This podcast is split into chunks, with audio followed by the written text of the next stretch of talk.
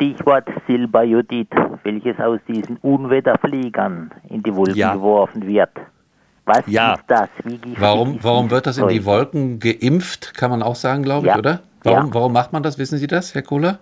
Um die Wolken zum Abregnen zu bringen, so, okay. damit es nicht hagelt. Richtig. Äh, Herr Kohler, hallo. Ähm, in der Tat, es ist so, dass man mit Silberjodid der Wolke vortäuschen möchte, da sind schon Eiskristalle drin. Es geht in der Tröpfchenphysik immer so, die großen Tropfen wachsen auf Kosten der kleinen. Also das ist irgendwie wie im richtigen Leben. Äh, das heißt, wenn da ein großer Tropfen ist und ein kleiner ist in der Nähe, dann bindet der sich an den großen und der große wird größer. Und wenn Eis da ist, bindet sich das Wasser am Eis und das Eis wird größer und am Ende entsteht vielleicht ein Eiskristall, was so groß ist, dass es als Hagelkorn von der Wolke Wolke nicht mehr gehalten werden kann und runterfällt.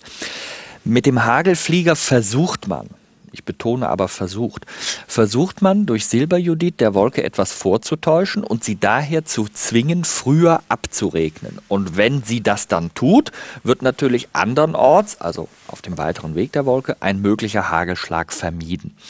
Das Problem ist, man hat bis heute keinen wirklichen Nachweis, dass es klappt. Das ist auch der Grund dafür, dass man es weltweit nicht macht, nur in einigen Regionen.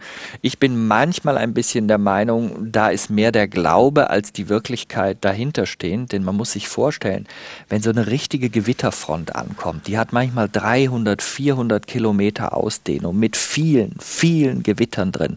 Die Wassermasse ist unendlich. Wenn Sie sich 10 mal 10 mal 10 Kilometer groß eine einzelne Gewitterwolke nur vorstellen, vorstellen. Das sind 10.000 Meter mal 10.000 Meter mal 10.000 Meter. Es gibt eine riesige Zahl. Da ist unglaublich viel Wasser und Power drin. Und dann kommen sie mit einer kleinen Cessna und wollen, also die Hagelflieger. Das ist so ein motoriges Flugzeug, ne? Ja, das ist ein einmotoriges Sportflugzeug. Das nähert sich mit so einem Kanönchen oder im Notfall auch zwei und versucht, diese Wolke zu beschießen. Das werden wir mit dieser Präzision gar nicht schaffen. Man bräuchte tausende von Flugzeugen für eine ganze Gewitterfront. Die hat man nicht. Das heißt also, ein Erfolg ist hier im großen Stil nicht denkbar. Und eine kleine Wolke, wo man vielleicht wirklich helfen kann in dieser Weise, die bringt eben nicht dieses Hagelunwetter. Insofern bin ich da sehr vorsichtig, was das angeht.